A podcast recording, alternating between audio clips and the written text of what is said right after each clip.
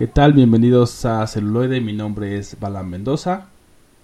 Yo soy Roberto Uribe. Y el recurrente Hugo Sinache. Celuloide, la, otra, perspectiva. Celuloide, la, otra perspectiva. Ya estamos de vuelta aquí en Celuloide, la otra perspectiva, en este nuevo episodio donde tenemos de regreso al señor recurrente Sinache y que además de tenerlo de regreso lo tenemos iniciando el programa. Ajá, hoy hay manteles blancos, pipi guante, ya que yo creo que la película que nos presenta, este, yo no la considero como tal, como lado B, porque es como una especie de homenaje al cine del lado B, ya que está hecha a propósito así. Y porque también tiene como un presupuesto más grande, ¿no? Y está más planeado. Pero la intención de, del director sí lo fue. Y bueno, en, caso de que no sepan de, qué es el programa, pues es nuestro lado B, o sea, los las, lados de las películas de serie B donde obviamente son estas películas que eh, no tenían tanto presupuesto, que empezaron a surgir eh, a partir del, de la crisis económica que hubo en Estados Unidos, empezaron a hacerlas como con un presupuesto mucho más limitado y como a una audiencia en específico y que no les importaba tanto, ¿no? El tema de, que fueran buenas o no. Así es, y este y bueno, también coincido con, con Borre en que eh, igual, igual podría tratarse o no como, como cine B esta, esta película. Eh, sin embargo, pues bueno, eh, digamos, digamos que está en un limbo extraño, ¿no? Porque efectivamente no tiene el presupuesto con el que cuentan grandes producciones, incluso comparándolo con, con, este señor que ahora mencionaré su nombre. vaya, no cuenta con ese presupuesto y digo, eh, también entiendo que es como un homenaje a este tipo de, películas, más que ser una película de esta serie, ¿no? Eh, es como un, homenaje.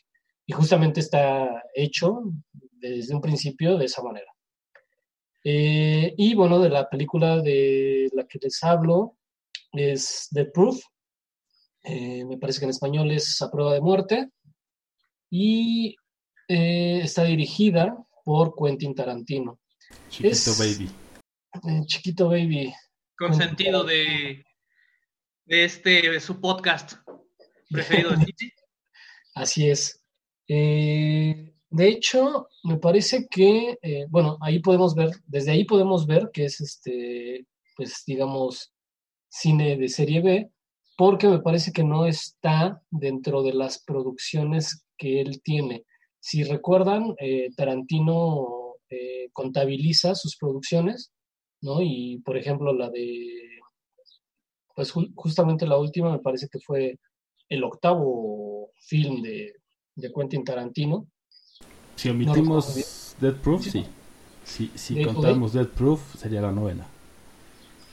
Exacto. Entonces, como que no pertenece a la contabilización de sus producciones desde ahí podemos ver, ¿no? Que es este, pues, ¿qué serie B? O sea, no, ni siquiera él la contabiliza como una producción, digamos, grande, ¿no? De, ese tipo. Y es una, eh, es un tipo de colaboración con eh, Robert Rodríguez, ¿no? Con su carnal del alma, Robert Rodríguez, eh, y hacen una, una pequeña colaboración a la cual le llaman Grindhouse, que se compone de Death Proof y de Planet Terror, o sea, esos güeyes básicamente dijeron, ¿qué onda, güey? Estoy aburrido, nos gusta el cine, ¿qué hacemos? Este, pues vamos a hacer dos películas, ¿no?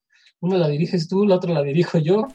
Y, pues, colaboramos. y vamos a ver qué sale, ¿no? Este, ah, pero es que, pues es que no tenemos este, a Warner o algo así. No hay pedo, pues con nuestra lana. Eh, y, y bueno, pues surgen de esa manera estas dos películas que, tienen obviamente el estilo de, cada uno de, ellos.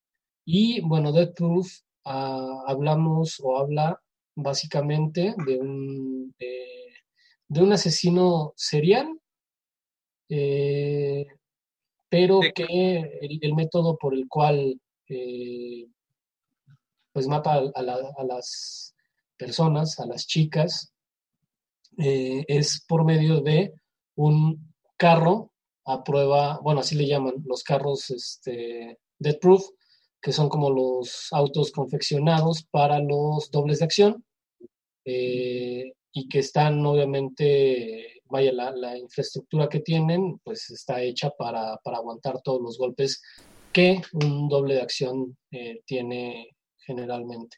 Entonces, bueno, eh, todo, todo, se, todo se basa en el asesinato de personas por medio... Tienen un, perfil muy específico, ¿no? También.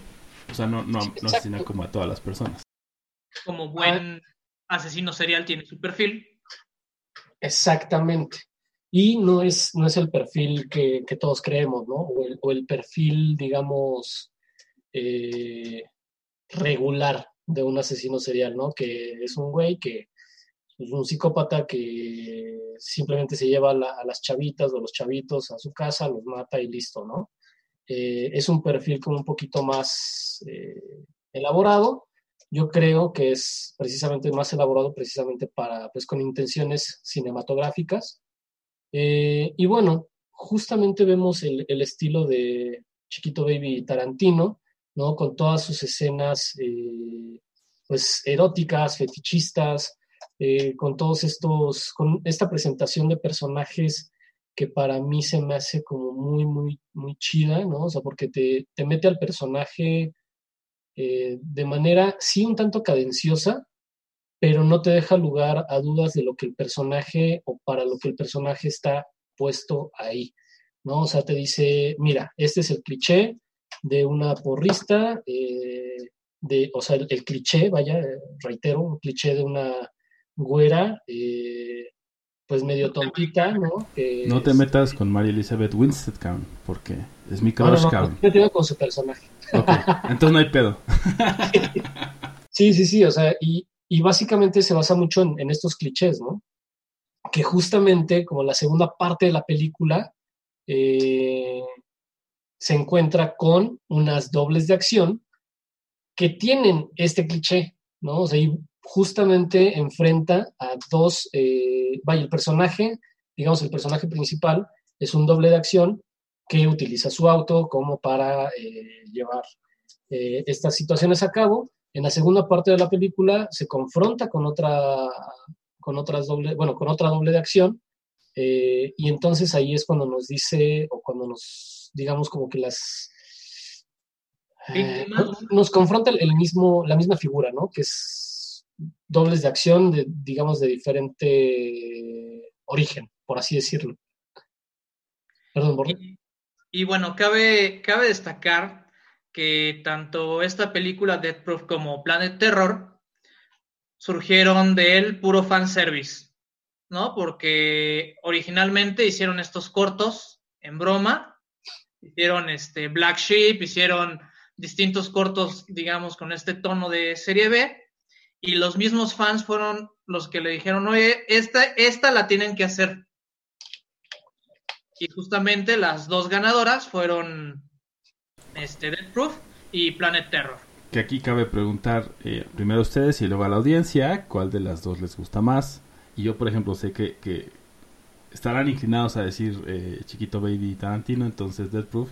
Pero, eh, pues creo que, que a veces está muy dividido. Entonces, ¿cuál es la que más les gustó? Sí, les podemos dejar una encuesta ahí en nuestras redes sociales, aprovechando que estamos en Twitter, Instagram, Facebook y tenemos nuestro correo que es arroba celuloide.life. Ah, contacto, contacto arroba celuloide.life. Ya casi, ya estás. Ay, no. ya estás más cerca de tenerlo. Estoy más cerca. Prometo que como por el capítulo 70 ya lo voy a decir bien. Y bueno, si después de la emisión en vivo, nos pueden encontrar en su reproductor de podcast de confianza. Pero vamos con algo de la banda sonora de Dead Proof y regresamos con más celuloide, la otra perspectiva.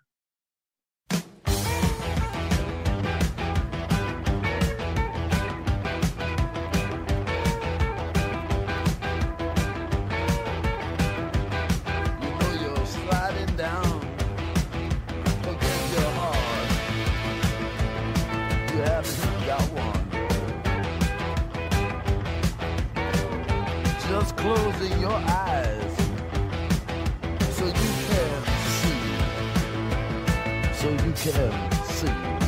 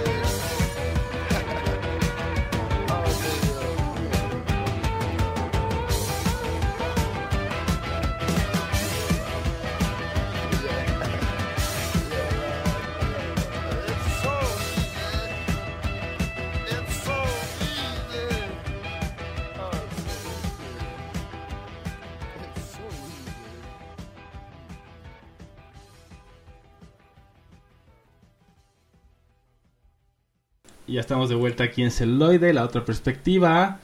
Eh, hablando de Dead Proof, eh, por ahí el señor recurrente sin H tenía eh, un comentario que se quedó en el tintero, entonces acerca de la producción. Sí es. bueno, dos, dos cosas. Primero preguntarles, obviamente, a la audiencia, nuevamente, ahí que, que puedan comentar en las redes sociales, acerca de cuál película de estas dos anteriores es su favorita, ya sea Dead Proof o eh, Planet Terror. Sabemos que tienen sus diferencias, pero eh, por ahí podemos ver eh, qué tipo de audiencia nos sigue. Y también preguntarles, eh, digo, para eso no es necesario como una, una encuesta muy grande, pero sí preguntarles eh, si en determinado momento les gustaría tener eh, como un- una productora, bueno, no tener, sino es estar, estarnos, estar en contacto con nosotros con diferentes productos audiovisuales, aparte de nuestro podcast eh, vaya con el corte que, que manejamos eh, pues por acá. Sí, como tratar de, de colaborar, como ya hemos eh, comentado un poquito eh, durante el corte musical. Eh, por ejemplo, en la emisión pasada que hablamos de Kevin Smith y cómo había surgido una historia que se convirtió en una película, que es la de Tusk, pues es algo interesante. Nosotros tenemos por ahí eh, el proyecto de, empezar a, filmar. eh, digo, todos hemos tenido como experiencia en ello, en mayor o menor grado. También de ahí surge este, este podcast. Entonces estaría interesante que eh, la audiencia, ¿no? Si quisiera participar, y puede ser de, diversas maneras, ¿no? Eh, escribiendo, actuando, etcétera. Entonces estaría padre que nos dijeran qué es lo que opinan y como qué proyecto les gustaría que tocáramos primero. Así es. Y bueno, ahora es mi turno, entonces yo les traigo de serie B. Esta es una serie B pues, más eh, como más clásica en el sentido que no es la gran película, obviamente, sino que está como dirigida totalmente a un público, a un sector y se llama Hands of Steel. Le pusieron, bueno, en realidad se llama Destroyer, le pusieron después o la comercializaron después como Hands of Steel.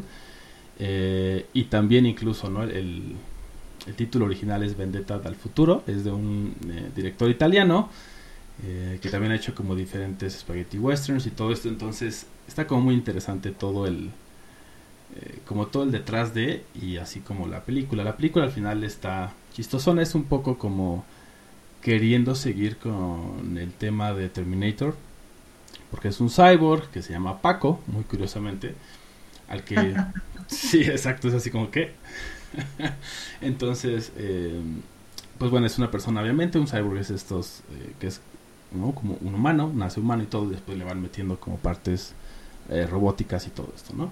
Entonces, en teoría lo programan para ser una máquina mortal, ¿no? Entonces, lo mandan a hacer un trabajo, el trabajo no lo termina porque pues algo como que en su conciencia, en su alma, le dice que no lo haga, entonces no asesina a la persona que tiene que asesinar y escapa, ¿no?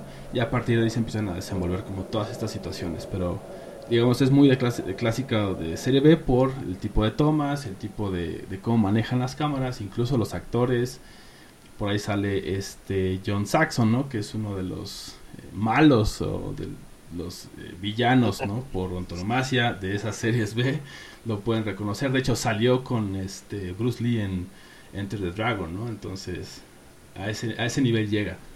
Y bueno, por el lado del, director, pues sí se me hizo interesante que fuera eh, este director italiano y que tuvo que, o su estrategia fue cambiarse el nombre en, para esta cinta, digamos, eh, o sea, los créditos aparece como Martin Dolman para que sea como más hacia un público norteamericano, ¿no? Y que no lo este, discriminara, ¿no? Por ser italiano. Entonces, que algo que ya hablamos también, ¿no? De cómo tenían que hacer diversas cosas para poder tener un cierto éxito dentro del cine norteamericano hollywoodense. Entonces, eh, pues está interesante, está curiosa se, la van a pasar bien. Tiene mucho ese, ese feeling eh, retro ahorita, ¿no? O sea, si la, si la vemos ahorita y escuchan el soundtrack y, la ven, pues está como coqueta. Digo, más de una vez, obviamente yo creo que no la tolerarían, pero verla una vez es suficiente. pero sí estaría padre que la vieran, ¿no? O tiene que pasar mucho tiempo para después volverla a ver. Exactamente, ¿no? Así como 10 años. 10 o 15 años y la puedes ver sin problema. Sí, y justamente esto que mencionas eh, creo que tiene mucho que ver con, eh, con el... Vaya, para, para, la audiencia que nos escucha, eh, para, para, que puedan reconocer una, una peli de serie B, generalmente uno se puede dar cuenta de qué género ¿no? o de qué corte va la, la película que está viendo por medio de los, de los encuadres más allá de la temática, etcétera, los encuadres nos dan mucho que hablar de, cada una de las películas. Por ejemplo, en las películas dramáticas generalmente son encuadres muy cerrados que nos dejan ver las, las actitudes o las expresiones, las expresiones de eh, cada uno de los personajes. Eh, los encuadres de, por ejemplo, de películas de acción son eh, muy dinámicos, muy abiertos y en ocasiones cerrados, o sea, el ritmo empieza a ser como un poco más, más rápido, más dinámico. Y en el caso de las películas de serie B, eh, hay, hay, un fenómeno, no es fenómeno, o sea, más bien es, es algo extraño ver que generalmente toman eh, cuadros abiertos. O sea, a ellos no les da, digamos, no les da pena mencionar que es eh, serie B. Básicamente están diciendo, mira, es una copia de Terminator, ¿no?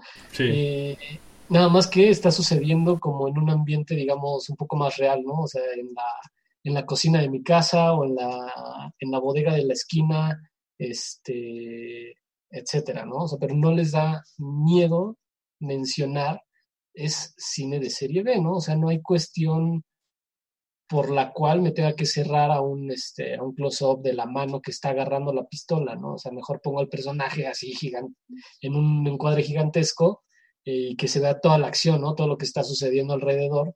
Eh, y básicamente ahí, vaya, reitero, se pueden dar cuenta de, eh, de que es, una serie B. Sí, que también es, te, te, conlleva menos trabajo de postproducción, ¿no? O sea, ya, ya no editas tantas tantas tomas y que tengan este sentido, ya nada más agarras, son literalmente planos secuencias y ahí está.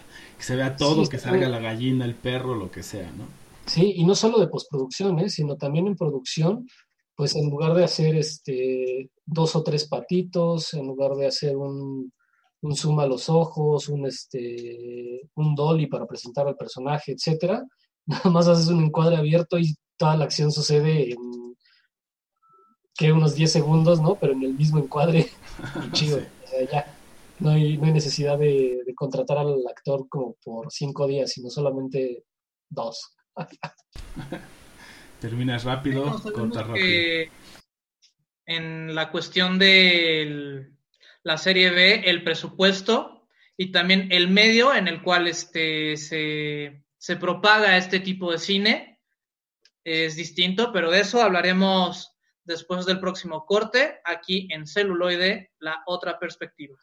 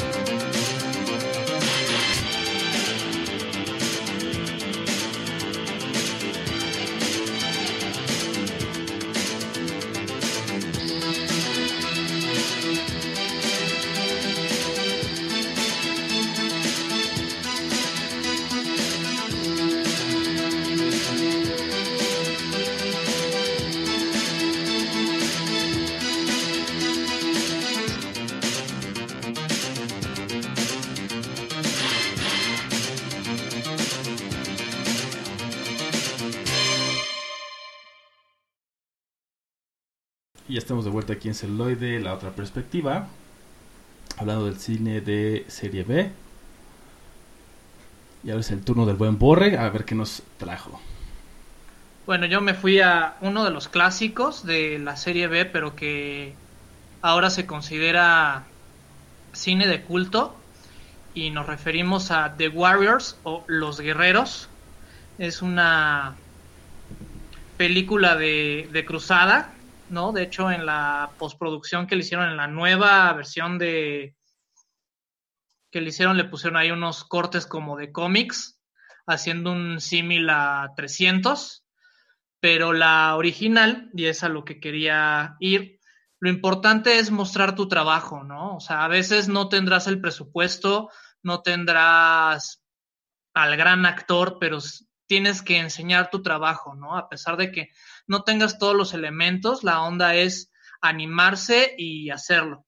Y creo que esta película, al paso de los tiempos, ha demostrado ser un icono tanto de la cultura pop y un fenómeno de culto, ¿no? Actualmente hay convenciones alrededor de esta película.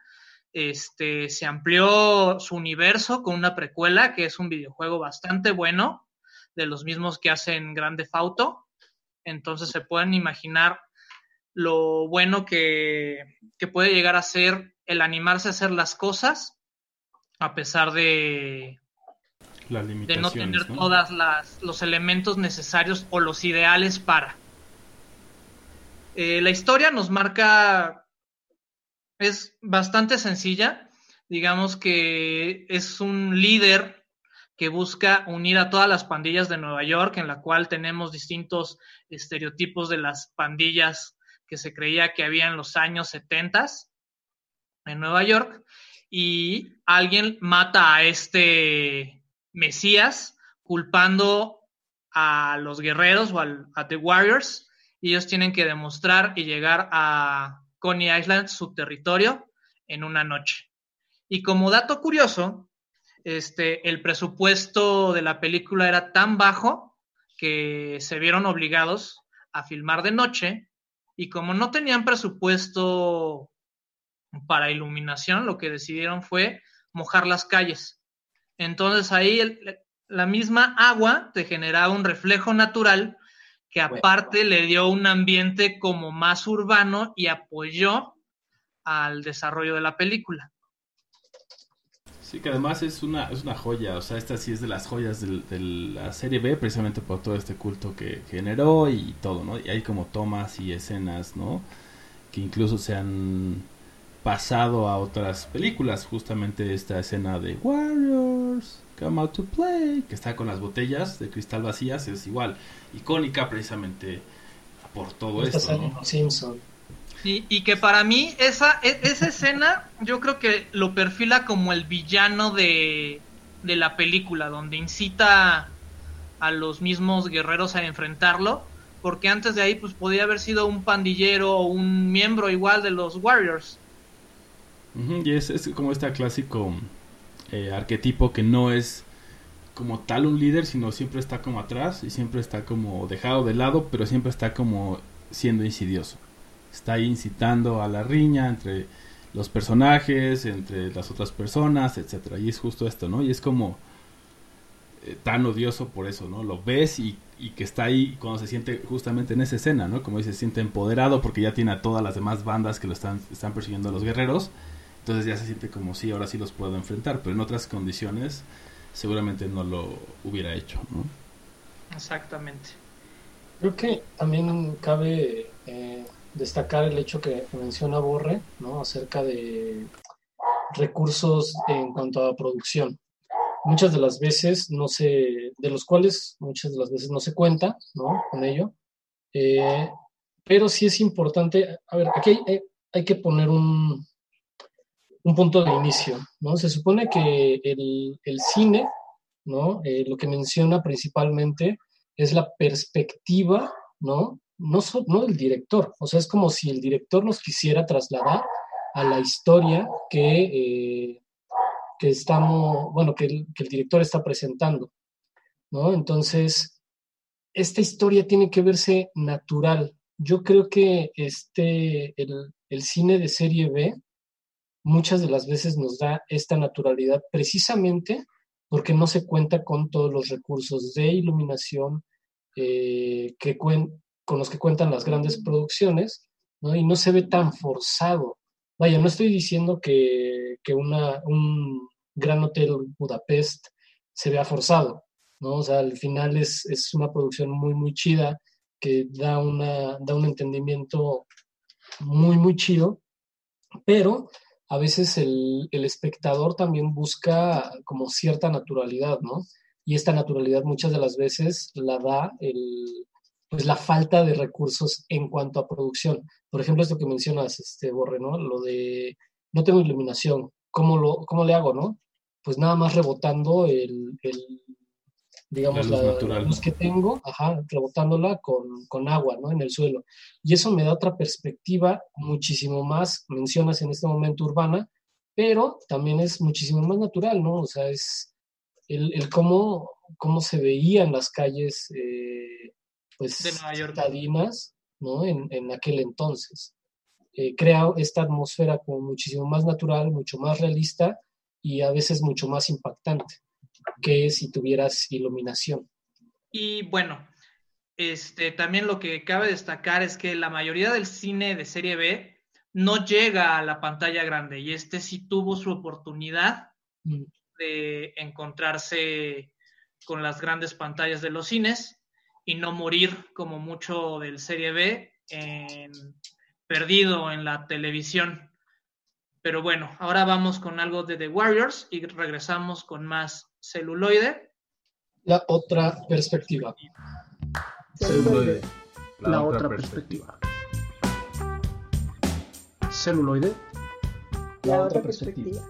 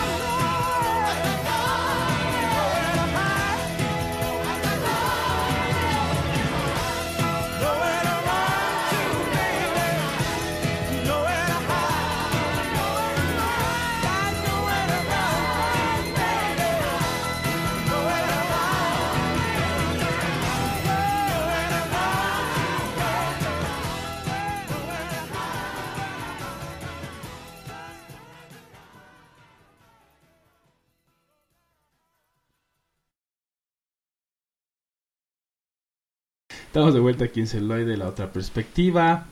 Eso fue algo del soundtrack de The Warriors, película de serie B. No recuerdo el año, pero es creo que. Del 79. 79, casi 80. Y bueno, ahora tenemos. Perdón, ibas a decir algo, señor Hugo. No, no, no. Adelante. Pensé.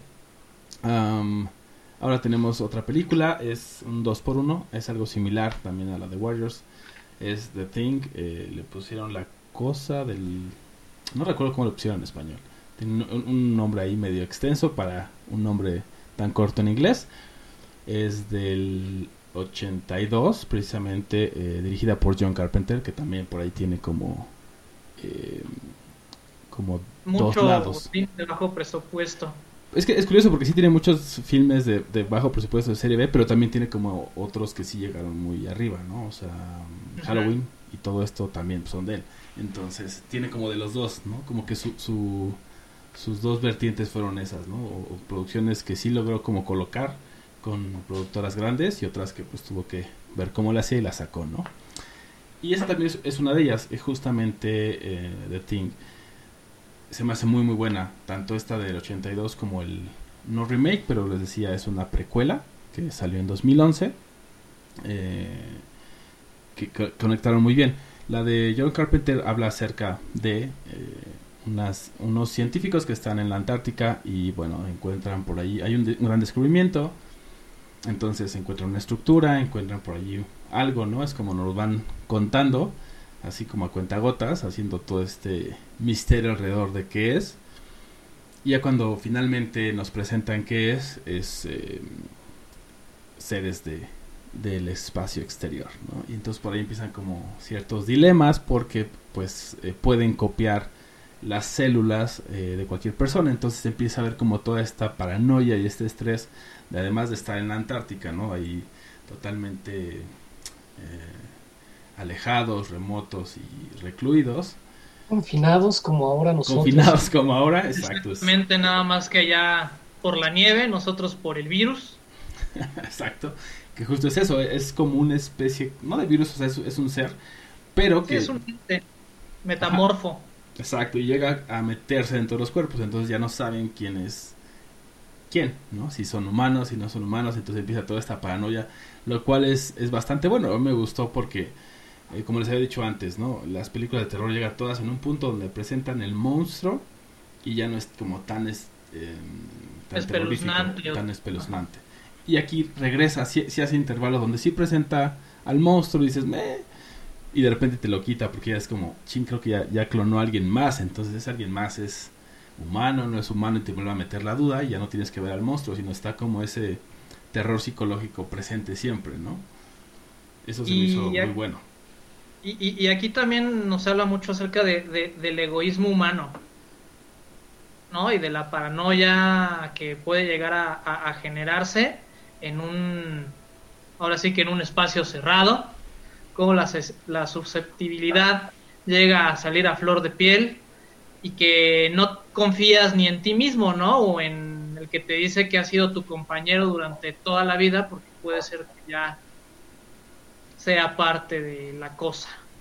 Sí, cobra importancia justo ahora porque creo que es creo que es lo que ha estado sucediendo, ¿no? También en un tinte social, eh, justo hace dos días veía varios artículos en video acerca de lo que está sucediendo, por ejemplo, en Estados Unidos, ¿no? Entre, o sea, la, división entre personas que, que, sí creen en el virus o personas que no creen en el virus, ¿no? Pero a todo el tinte social que le está dando, ¿no? O sea, todas las disputas, todas las discusiones, todas las cosas que están sucediendo precisamente por este punto, por, eh, pues por ser tan egoístas, ¿no? Y tan egocentristas y decir, ¿sabes qué? Mi punto de vista es más válido que el tuyo, ¿no?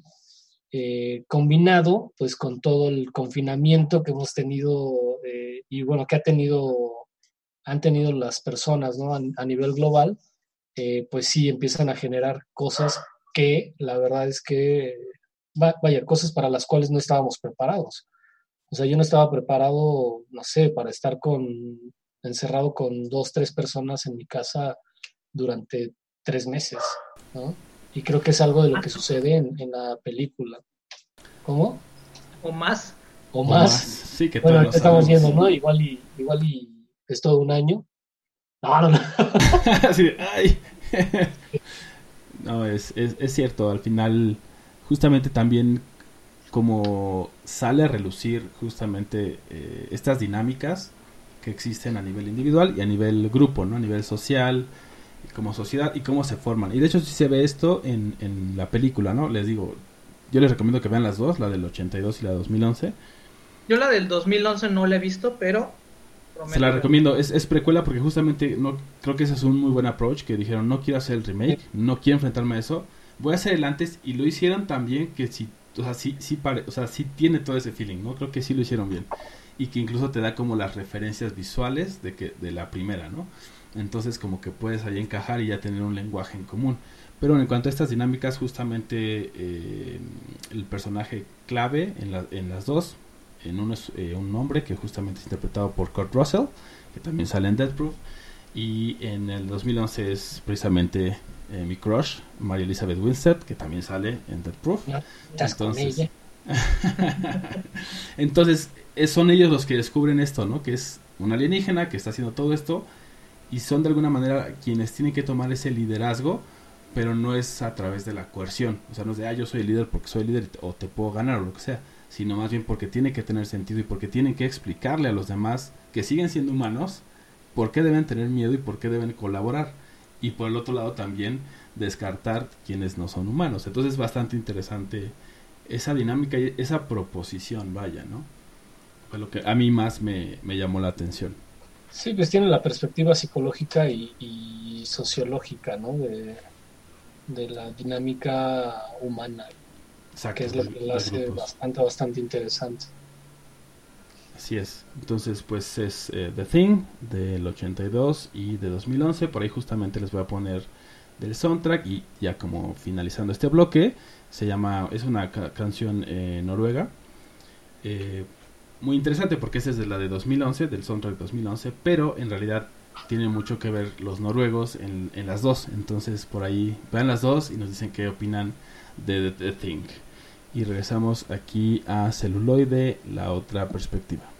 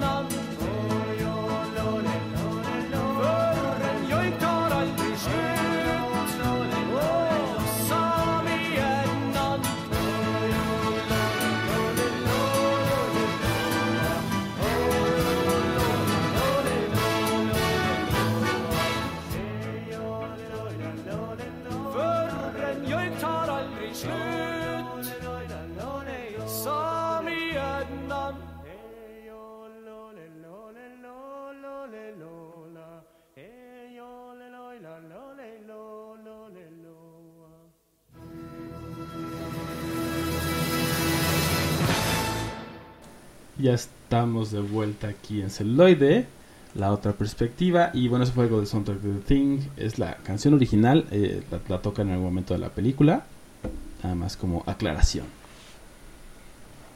Sí, y este, estábamos hablando de, en el corte, que justamente el cine de serie B se permite ciertas licencias, ¿no? O sea, no necesita ser la, la gran historia, pero terminan siendo grandes historias.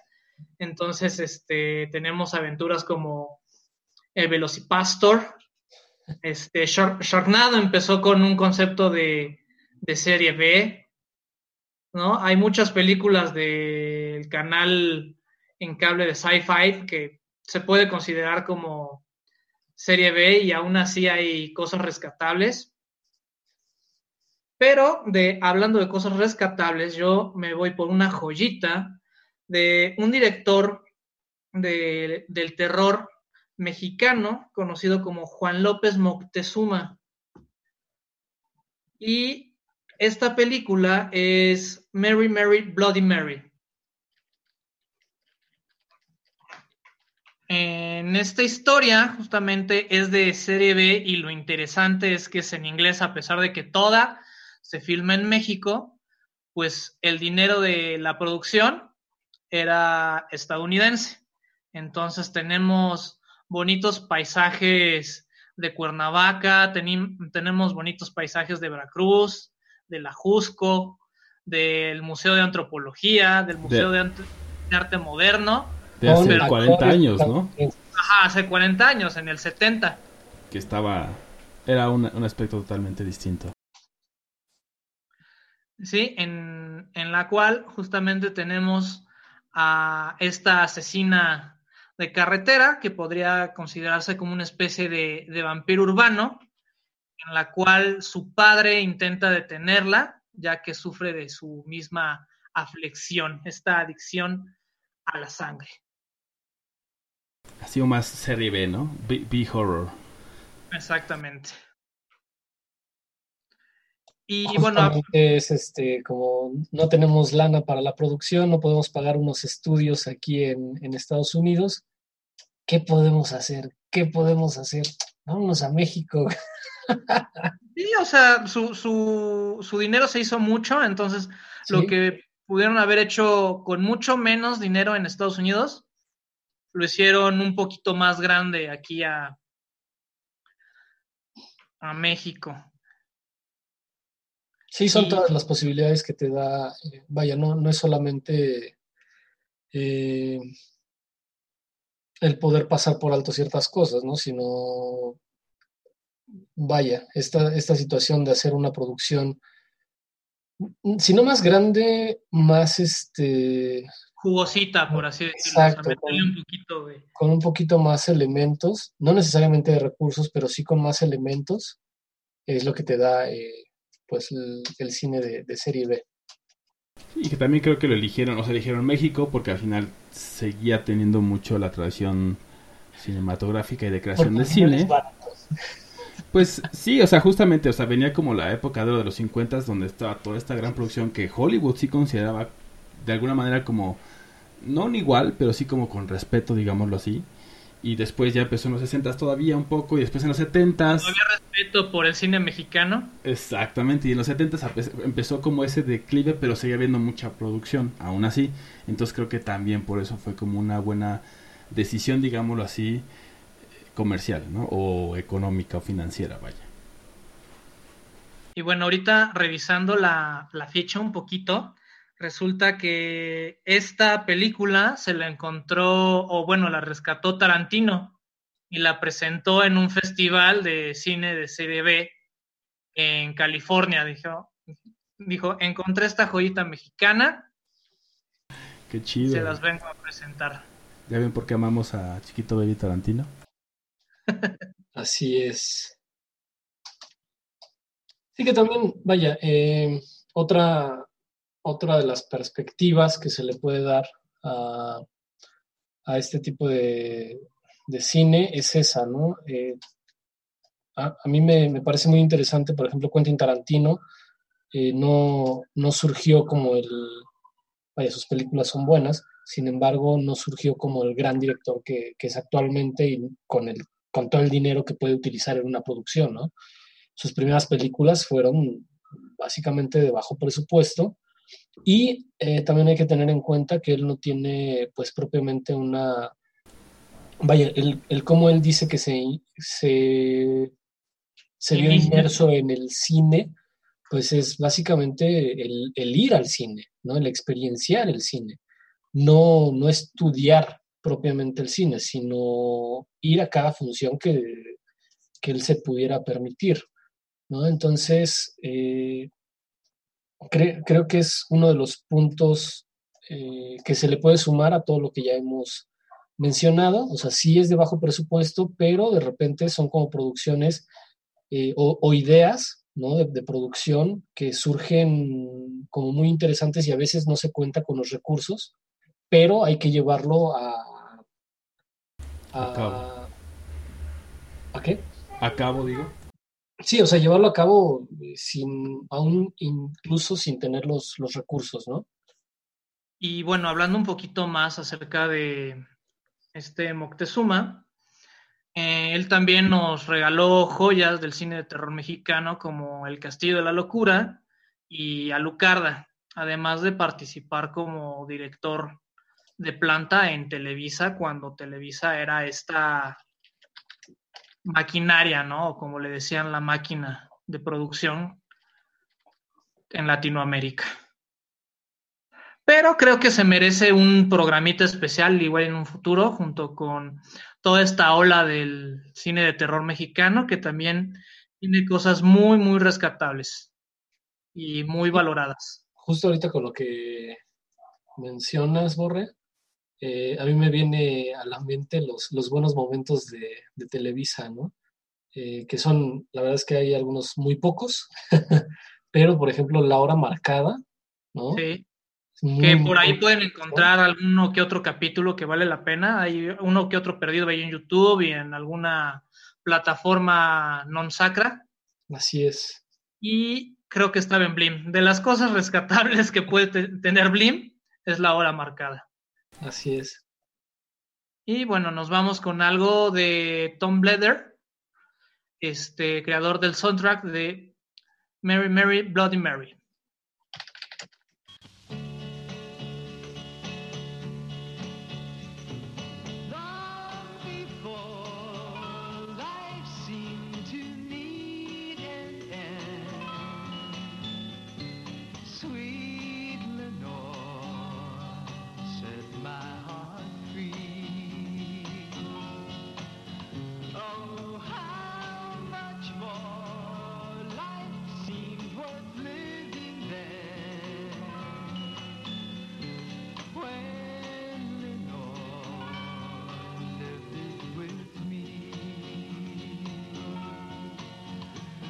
like more.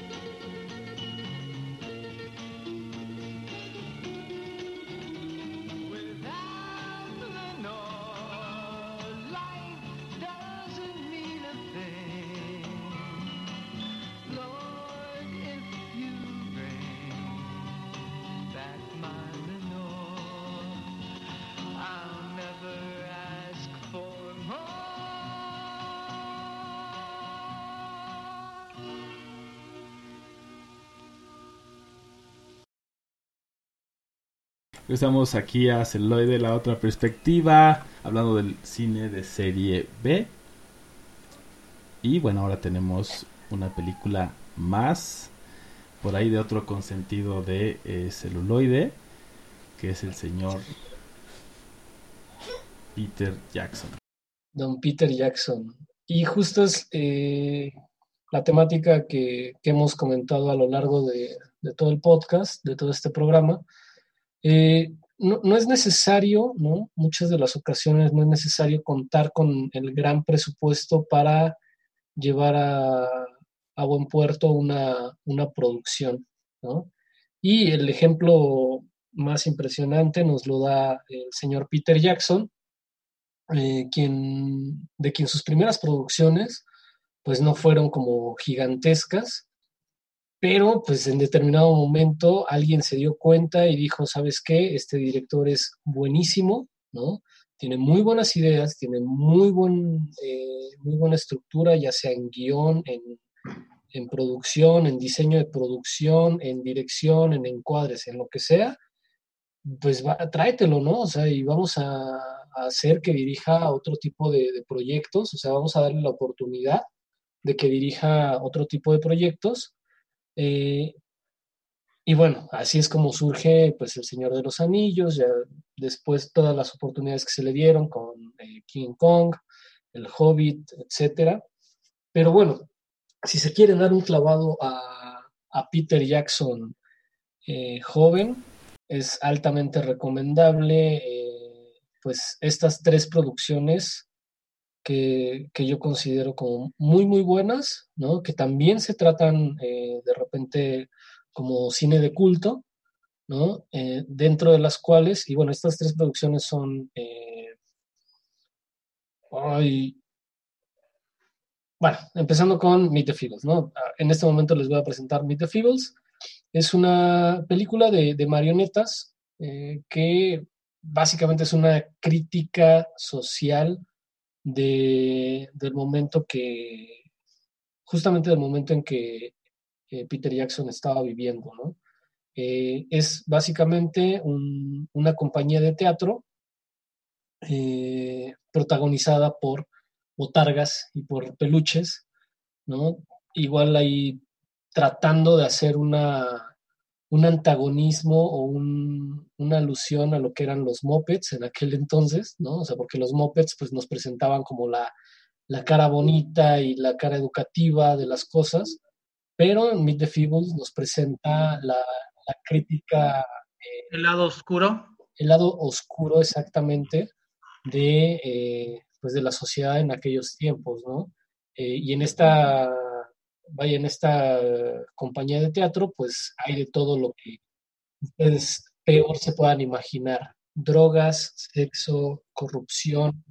Eh, hay varios, hay como varios este, personajes muy, muy interesantes eh, y que básicamente toman el, digamos, el personaje animal de, pues de lo que está representando, ¿no? Eh, por ejemplo, un, un bonito conejo, ¿no? Que se llega a, contagiar de una enfermedad de transmisión sexual y entonces se convierte en, pues en, un, en, algo muy bonito, ¿no?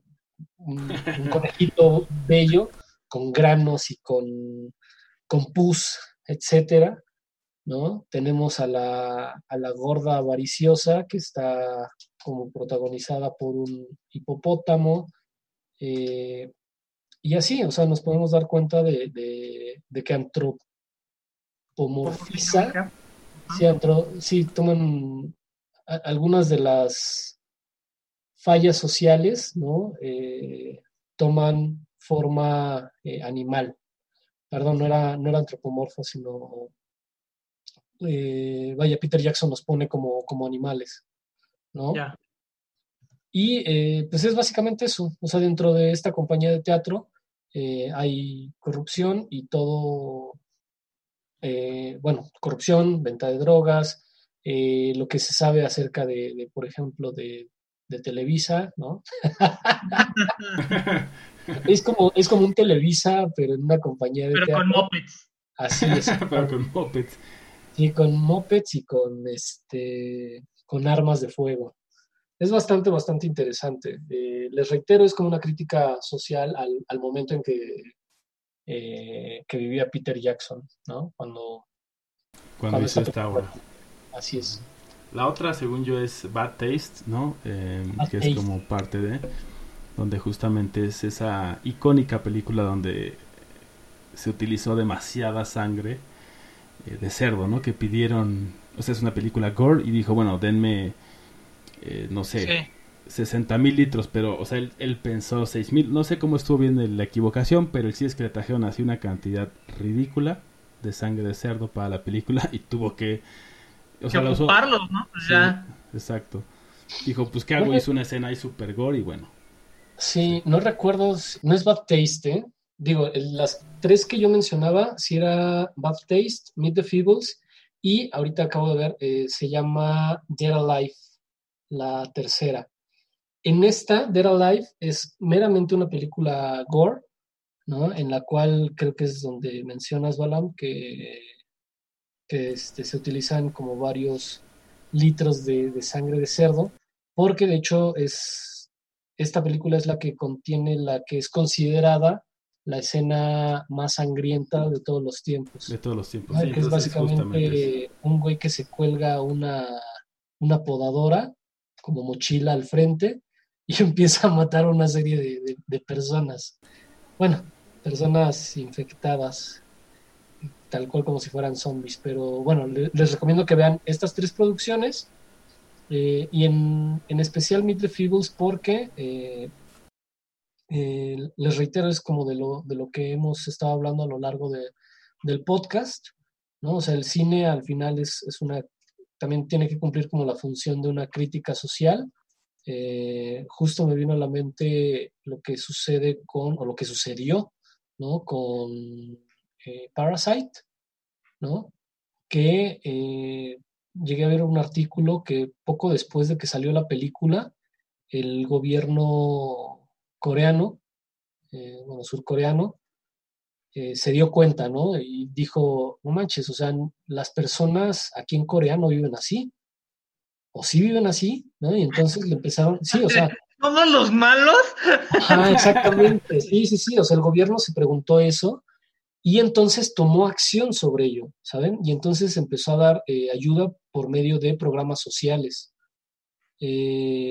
para ayudar pues a, a estas personas.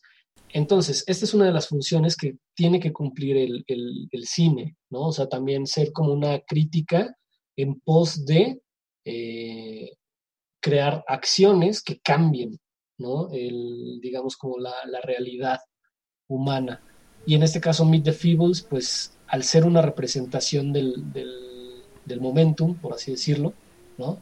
Eh, me parece que es muy interesante porque hay hay de mucho de, de, dónde cortarle, ¿no? Para, pues en cuanto a crítica social, en cuanto a filosofía, en cuanto a desarrollo eh, humano, etcétera. En cuanto a cinematografía incluso, ¿no? Y también yo, yo concuerdo con ese punto de vista de que al final debe cumplir esa función eh, social el cine y que puede hacerlo, ¿no? Y puede incluso cambiar la perspectiva y por eso también es parte de la otra perspectiva como eslogan del, del, show, eh, que cambiemos nuestra visión y que ampliemos nuestros panoramas, precisamente para conocer que podemos hacer las cosas de maneras distintas, ¿no? En general como sociedad. Y como quien diría, no importa que la historia ya se haya contado, sino la manera de contarla. Vamos con algo del soundtrack de Meet the Fiddles y regresamos con las recomendaciones aquí en celuloide la otra, otra perspectiva.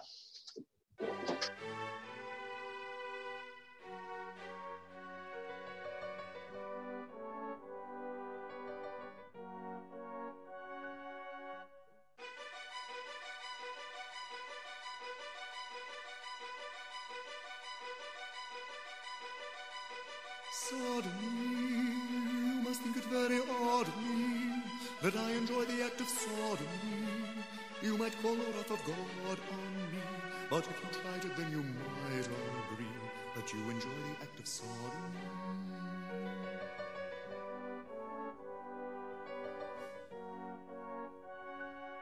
Don't worry if you feel ashamed, it's been around for years.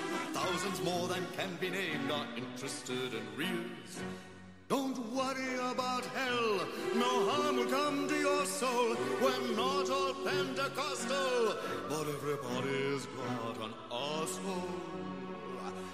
Let me tell you about sodomy. You must think it very odd of me, but I enjoy the act of sodomy. You might call the wrath of God on me, but if you tried it, then you might agree that you enjoy the act of sodomy. Might just improve your sex. It's a hard act to follow. A fact that fundamentalists find difficult to swallow. So join me as I sing of an activity that's fun. Open up your ring and try it front to bum bum bum bum bum bum bum bum bum bum bum bum sodomy. You must think it very odd of me that I enjoy the act of sodomy. You might call it a god on me, but if you tried it, then you might agree that you enjoy the act of sodomy.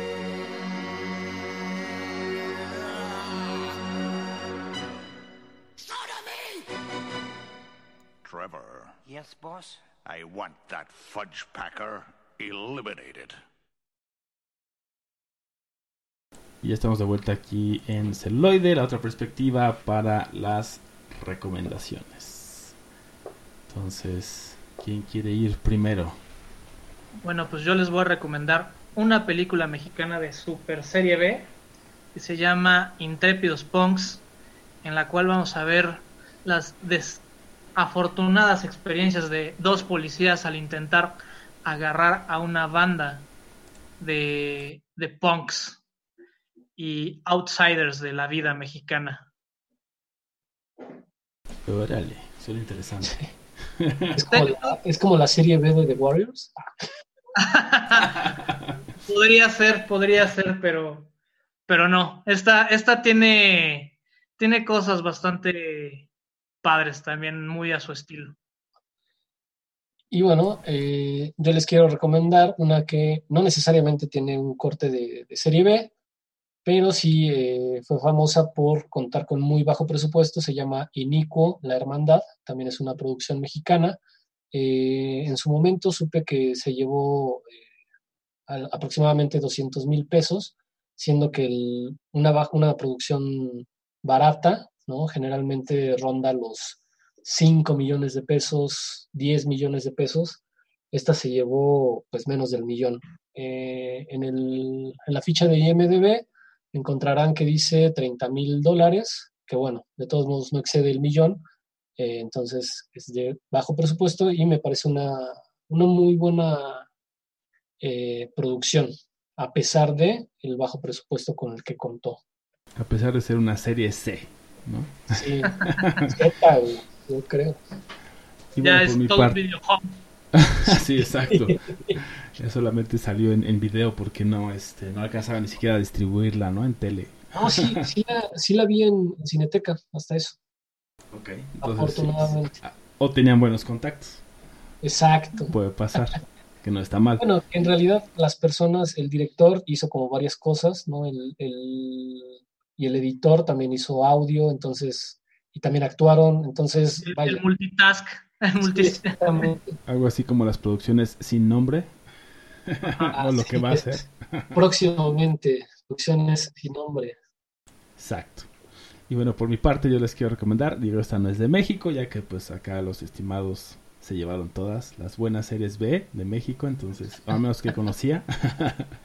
eh, yo les recomiendo el ataque de los tomatos asesinos. Attack of the Killer Tomatoes, que también es una de esas películas que en realidad es pues como muy de guasa y todo esto. Y que, como decía el buen Borre, fuera del aire, eh, sí llegó a la pantalla grande, ¿no? A pesar de ser una serie B y tener un presupuesto limitado y todo esto, sí llegó a, tener como todo este eh, momentum y todo esta renombre dentro del cine, ¿no? Y bueno, esto ha sido todo por esta emisión de celuloide. Yo soy Roberto Uribe. Yo soy Bala Mendoza. Yo soy Florente H. Y esto fue celuloide, Gracias. la otra perspectiva. Y hasta la próxima. Celuloide. Celuloide. Celuloide.